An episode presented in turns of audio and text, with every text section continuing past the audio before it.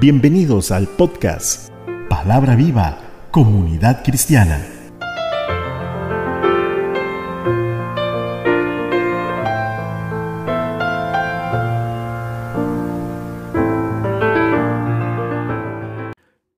Conociendo a Dios a través de la aflicción. Comenzamos hoy nuestro estudio del libro de Job y este es un libro notable y de gran profundidad. Es el primero de los libros poéticos. La clasificación de libros poéticos se refiere a la forma y no a un contenido imaginativo o irreal. Tampoco debemos interpretar con el término poético como si fuera una obra que tiene rima. La poesía hebrea se forma por medio de la repetición de una idea o a lo que nosotros le podemos llamar paralelismo. El tema principal del libro de Job no es el sufrimiento y el dolor de un hombre. El problema de Job no es tampoco un, problema financiero, social o médico. Su problema central es teológico. El primer vistazo a Job nos muestra que era un hombre sumamente honrado. El autor da una descripción impresionante de un hombre que no es perfecto, pero ciertamente completo en su devoción, respeto y obediencia a Dios, y recto ante los hombres. No se sabe con certeza, pero probablemente Job vivió durante los días de los patriarcas Abraham, Isaac, Jacob, antes de que Dios diera su ley o designara a los sacerdotes como líderes religiosos. Durante los días de Job, el padre de familia era líder religioso. Debido a que no había sacerdotes que lo instruyeran en las leyes de Dios, Job actuaba como el sacerdote y ofrecía sacrificios a Dios para pedir perdón por los pecados que él y su familia podían haber cometido. Esto significa que Job no se consideraba a sí mismo como alguien que no pecaba. Job hacía esto por convicción y por amor a Dios, y no únicamente porque era su obligación como cabeza de, de hogar. Hoy los padres de familia debemos mostrar el mismo interés al orar por los hijos.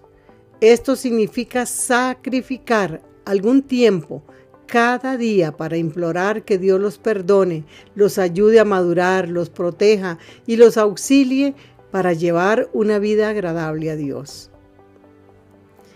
En el primer capítulo de este libro nos encontramos dos escenarios para, para un gran drama, la tierra y el cielo. Versos del 1 al 5. Vamos a tener el escenario terrenal. Hubo en tierra de Uz un varón llamado Job, y era este hombre perfecto y recto, temeroso de Dios y apartado del mal. Y le nacieron siete hijos y tres hijas. Su hacienda era siete mil ovejas, tres mil camellos, quinientas yuntas de bueyes, quinientas asnas y muchísimos criados. Y era aquel varón más grande que todos los orientales. E iban sus hijos y hacían banquetes en sus casas, cada uno en su día, y enviaban a llamar a sus tres hermanas para que comieran y bebiesen con ellos. Y acontecía que habiendo pasado un eh, en turno los días del, del convite, y lo santificaba y se levantaba de mañana y ofrecía holocaustos conforme al número de todos ellos. Porque decía Job, quizás habrán pecado mis hijos y habrán blasfemado contra Dios en sus corazones. De esta manera hacía todos los días. En el verso 6 entramos al segundo escenario, el escenario celestial. Un día acudieron a presentarse delante del Señor los hijos de Dios, y entre ellos venía también Satanás. La tierra es, el dominio de, de dominio de Satanás. En esta escena dijo que había estado recorriendo la tierra de un lado a otro.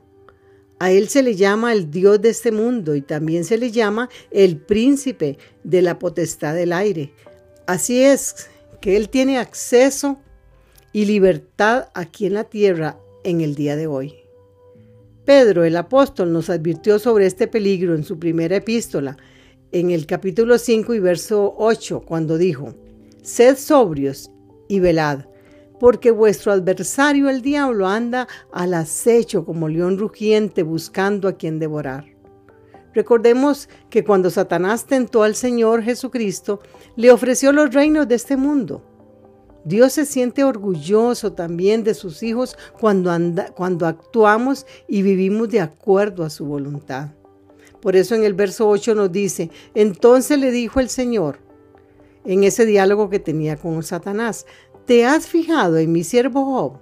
No hay nadie en la tierra como él que me sirva tan fielmente y viva una vida tan recta e intachable.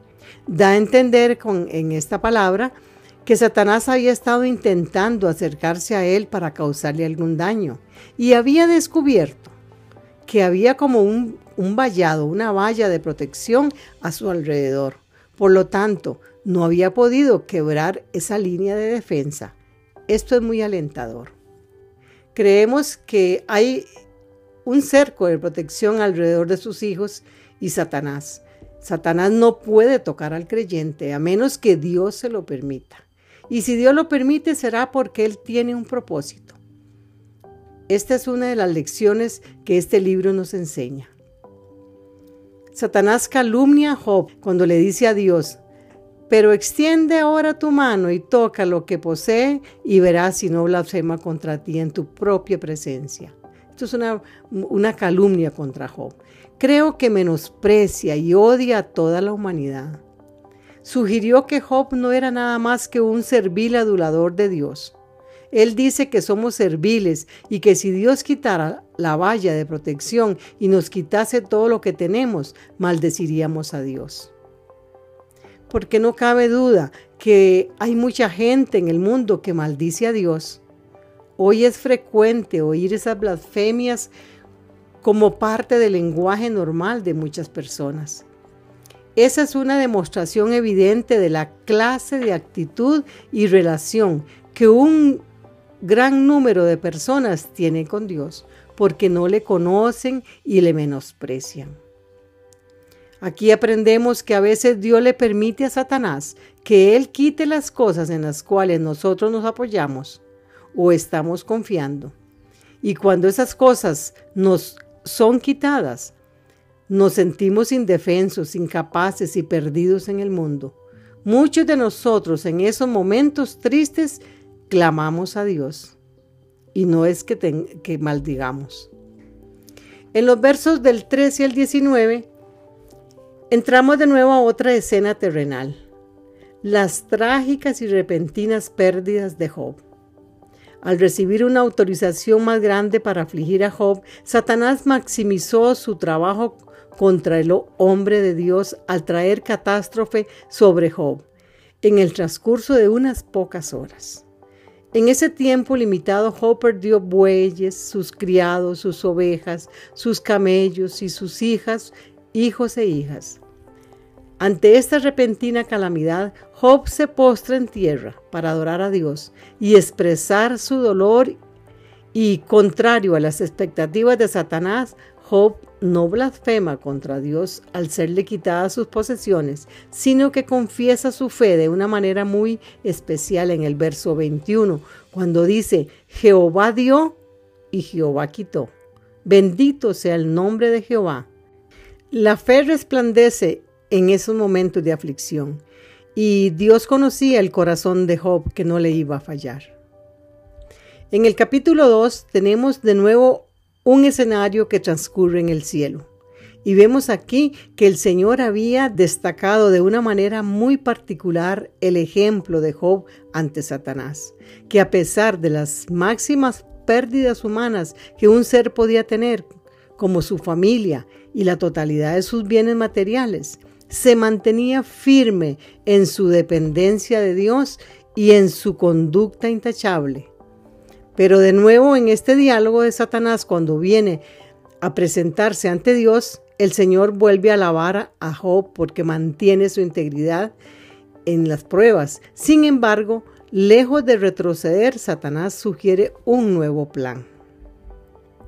Leemos en el verso 4 y 5 de este capítulo 2. Respondiendo Satanás al Señor dijo, piel por piel, todo lo que el hombre tiene lo dará por su vida y por su salud, pero extiende tu mano, toca su carne y huesos y verás si no blasfema contra ti en tu misma presencia. Nuestro consuelo está en la palabra y en Primera de Corintios eh, capítulo 10 verso 13 cuando leemos que Dios nos ha prometido que Él no nos dejará sufrir pruebas más duras de lo que podemos soportar. Por el contrario, cuando llegue la prueba, Dios también nos dará el modo de salir de ella para que podamos soportarla. No hay aparentemente ninguna explicación humana para los sufrimientos de Job. No era un castigo por sus pecados y no tendría ningún sentido si uno no tuviera una percepción clara de lo que estaba ocurriendo. Ese fue el motivo por el cual Dios nos dio una explicación al principio del libro, para que pudiéramos entender esta tragedia. Lo que estaba sucediendo tenía un propósito elevado y digno. Había una razón suficiente y, y buena en los designios internos de Dios. Recordemos que la forma de actuar de Dios no es como la nuestra. Bien dijo Isaías 55:9, como son más altos los cielos que la tierra, así son mis caminos más altos que vuestros caminos. Nos cuesta entender y asimilar la disciplina de Dios, así como cuando éramos pequeños nos costaba asimilar la disciplina de nuestros padres. Y viene Satanás nuevamente e insiste, ahora tocando su salud física, y hiere a Job con una tremenda afección en su piel, como una llaga maligna en todo su cuerpo que le postró. Satanás no se rinde ni deja de atacar a los hombres de Dios con nuevas estratagemas. La condición de Job era tal que ni siquiera su esposa podía verlo y soportarlo. Cuando le dijo su mujer, ¿Aún retienes tu integridad? Maldice a Dios y muérete, le dice la esposa. Y él le dijo, como suele hablar cualquiera de las mujeres fatuas sin entendimiento, así has hablado. Pero no tuvo el apoyo ni siquiera de su esposa. Job era un hombre reconocido y querido en toda la región, por lo que tres de sus mejores amigos, hombres muy prominentes, muy, muy importantes, llegaron cada uno de su tierra al enterarse de lo ocurrido. Lo visitan y lo acompañan por siete días y siete noches, dice la palabra, sin pronunciar palabra alguna, expresando de esta manera su tristeza al encontrarse a Job irreconocible por su enfermedad, por su pobreza y sufrimiento. Alabamos al Señor porque esta palabra nos, nos trae un gran, un gran ejemplo, una gran misión de Dios para que nosotros podamos entender que en todo Dios tiene un propósito. Oramos. Pedimos a Dios para que cuando nos enfrentemos a una adversidad inentendible, no caigamos en la trampa de Satanás y maldigamos nuestra suerte. Danos una fe firme para caminar y confiar solo en ti, Señor, que siempre tienes el control. Guarda mi boca y mi corazón y mi mente para no pecar contra ti. Y que así sea en el nombre de Jesucristo. Muchas gracias por ser parte de nuestra audiencia. Le invitamos a seguir con los siguientes episodios de nuestra meditación del libro de Job, que sin duda le enriquecerán grandemente. Soy Cecilia Elpizar desde Santa María de Dota, San José, Costa Rica. Que la gracia y la misericordia de Dios les acompañen siempre.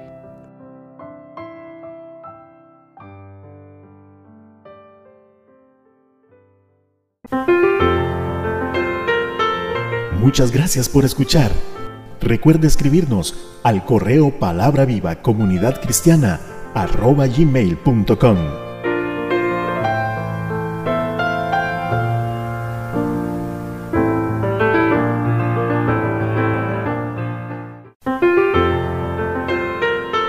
Palabra Viva, Comunidad Cristiana. Todos los derechos reservados.